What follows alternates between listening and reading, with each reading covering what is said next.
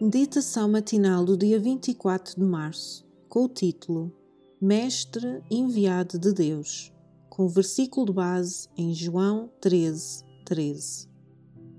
Vós me chamais Mestre e Senhor, e dizeis bem, porque eu o sou.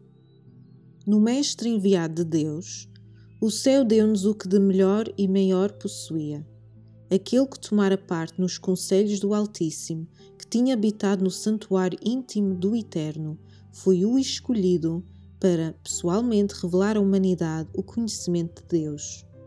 Por meio de Cristo, tinha sido comunicado cada raio de luz divina que já chegou ao nosso mundo caído. Foi ele que falou por intermédio de todos os que, em todos os tempos, apresentaram a palavra de Deus à humanidade todas as excelências manifestadas nas maiores e mais nobres almas da terra eram reflexos dele. A pureza e a beneficência de José, a fé, a mansidão e a longanimidade de Moisés, a firmeza de Elias, a nobre integridade e firmeza de Daniel, o ardor e a abnegação de Paulo os poderes mental e espiritual manifestados em todos estes homens e em todos os outros que viveram sobre a terra foram apenas vislumbres do resplendor da sua glória.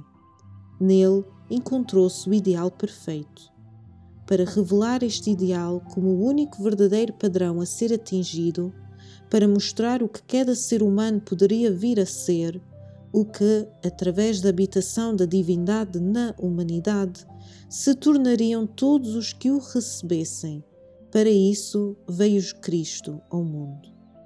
Veio mostrar como os homens devem ser ensinados como convém a filhos de Deus, como devem praticar na terra os princípios do céu e viver a vida celestial.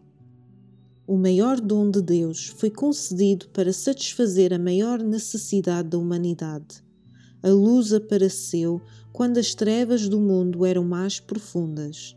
Devido a falsos ensinos, a mente dos homens tinha sido desviada de Deus há muito tempo.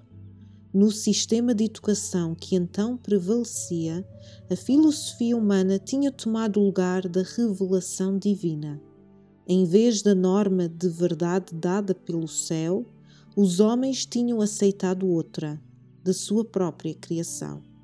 Tinham-se desviado da luz da vida para caminharem nas fagulhas do fogo que eles tinham acendido. Education, capítulo 8, páginas 73 e 74.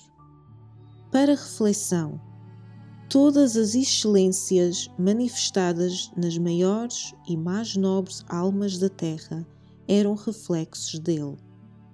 Se os maiores e mais nobres homens e mulheres da humanidade são apenas reflexos de Jesus, que passo concreto posso dar hoje para refletir melhor Cristo?